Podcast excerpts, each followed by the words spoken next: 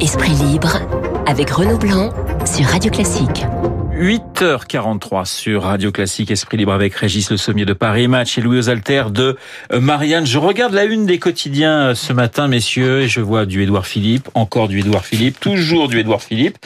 Euh, voilà, Édouard Philippe qui mène sa barque, un titre euh, plusieurs journaux ce matin.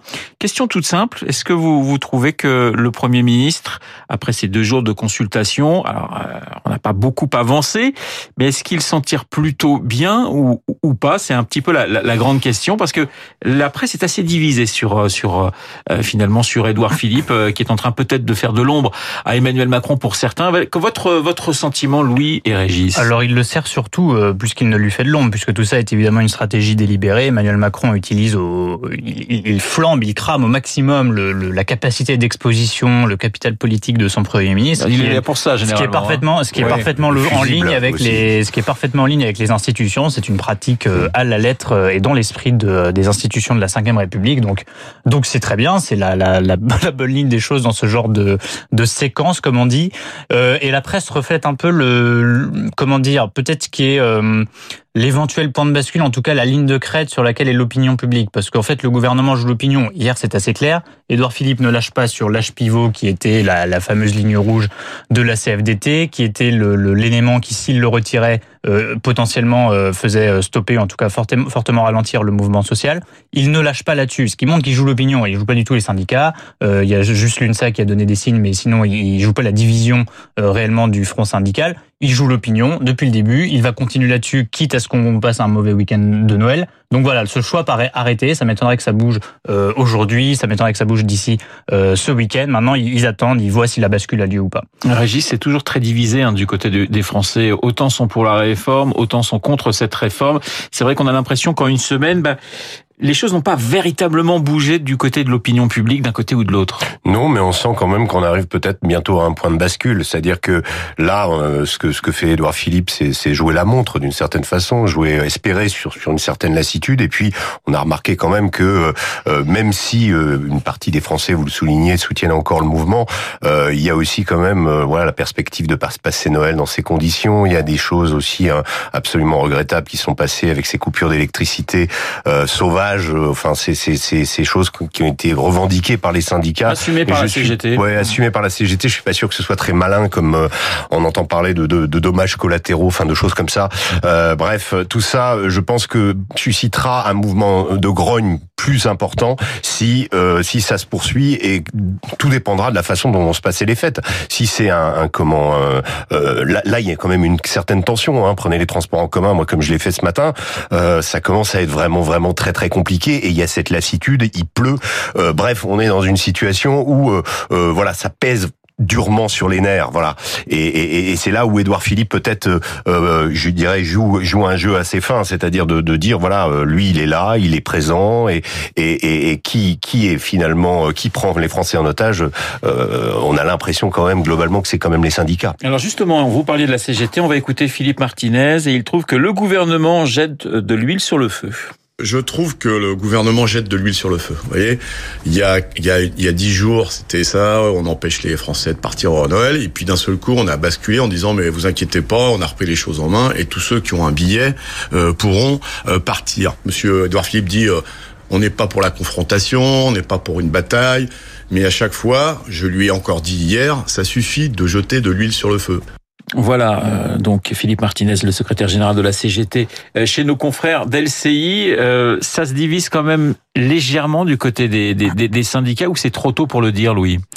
Ça se divise légèrement, mais bon, tant que la CFDT... Le problème, c'est la ligne de crête de la CFDT, si vous voulez. Laurent Berger dit à la fois que l'âge pivot est sa ligne rouge et en même temps qu'il faut que. Mais d'un autre côté, pardonnez-moi, mais c'est pas la CFDT qui peut faire repartir les trains. On est bien d'accord. C'est plutôt. Non, c'est plutôt la CGT. C'est non, c'est plutôt la CGT, c'est sûr. Ouais. C'est-à-dire des syndicats qui, de toute façon, font une question de principe, le fait de réformer les régimes spéciaux. On parle même plus d'âge pivot, on parle même plus de de, euh, de régime par point. On parle simplement du fait euh, de fondre les, les régimes spéciaux, dont celui de la SNCF, dans le régime universel que veut le gouvernement. Donc de toute façon, pour euh, la négociation avec la CGT Sud, il y en a pas. Ce sont juste des apparences de, de, de négociation Euh, mais le gouvernement, qui aurait pu faire la stratégie du syndicat réformiste en mettant la CFDT dans son bateau, a clairement choisi de ne pas le faire et a choisi cette semaine de ne pas euh, créer un acte 2 euh, à la scène de théâtre qu'il avait commencé à écrire la semaine dernière en réintroduisant l'âge pivot. Il l'a pas retiré, donc il reste sur sa ligne. Et les assouplissements d'hier ne sont que des modalités techniques qui d'ailleurs euh, sont, enfin, sont, un, sont à un tel niveau de détail euh, que euh, chaque Français ne va pas entrer dans cette technique-là. Là, c'est H pivot ou pas, et pour le gouvernement, eh ben c'est H pivot à 64 ans. Euh, voilà, c'est il joue l'opinion, comme je l'ai dit, il continue à jouer l'opinion. Il, a, il a, il a choisi de le faire.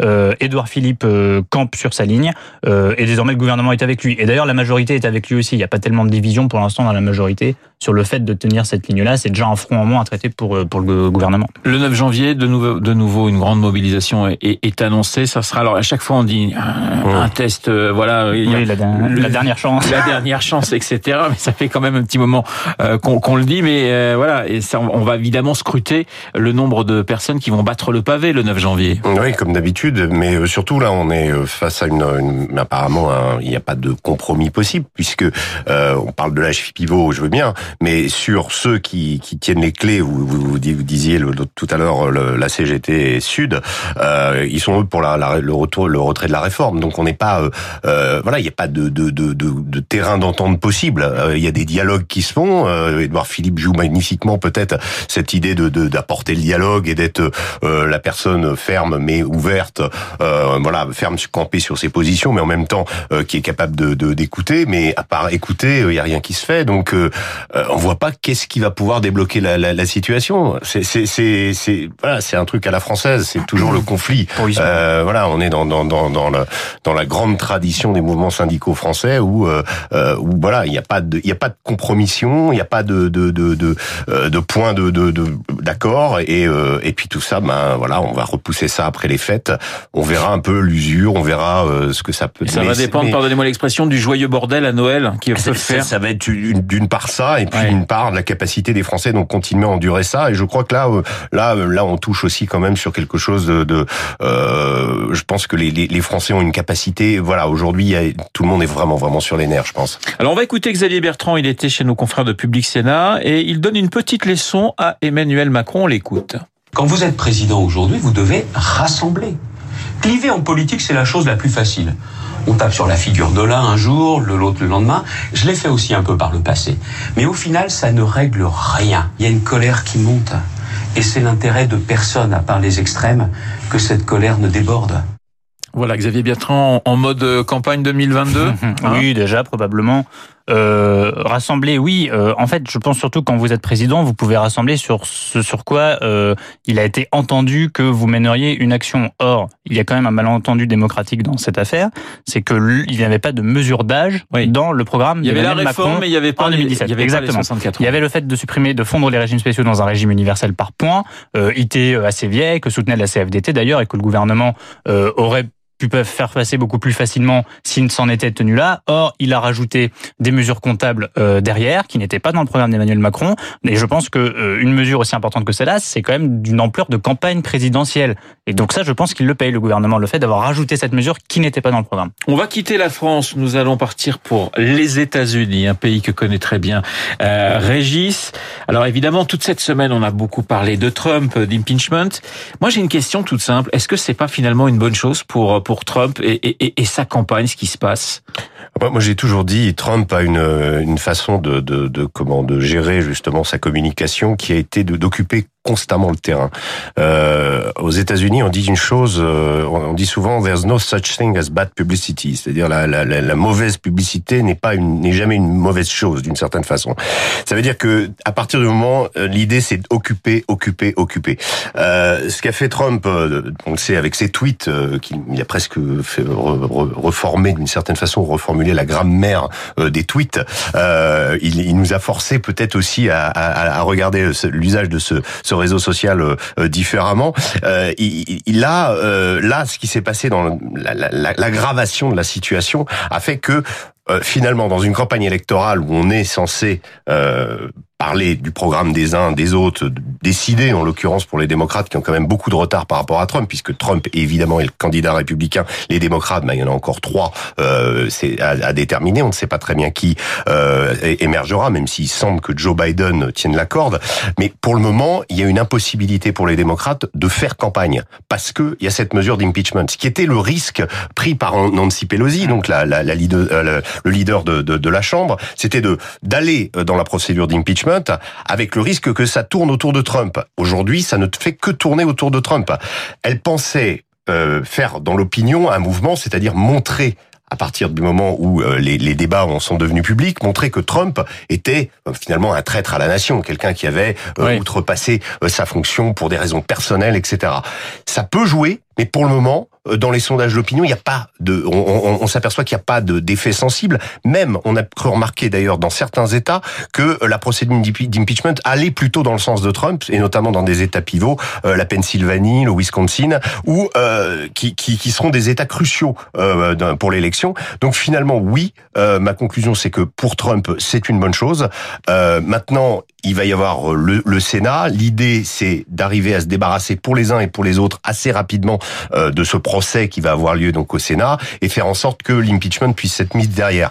L'impeachment néanmoins restera quand même une tâche euh, sur le, le, le, le, le pédigré euh, de Donald Trump, euh, comme il l'est resté pour Bill Clinton et pour Nixon, enfin Nixon ayant démissionné avant la procédure. Mais, mais en tout cas, ça restera un, voilà une, quelque chose que les démocrates vont pouvoir utiliser pendant la campagne. Maintenant, le problème des démocrates, ça reste toujours ce que je disais, qui de faire campagne et de désigner un candidat. Louis, il nous reste 20 secondes. Je suis d'accord avec Régis, les, les, démocrates avaient le choix entre le judiciaire et le politique, quelque part, combattre Trump par l'impeachment ou politiquement. Là, ils ont choisi le judiciaire, ils risquent de le payer politiquement. Esprit libre sur Radio Classique avec Régis Le Sommier et Louis Osalter. Merci messieurs d'avoir été ce matin Merci. dans le studio de Radio Classique. Il est 8h55. Dans un instant, l'essentiel de l'actualité avec Laurence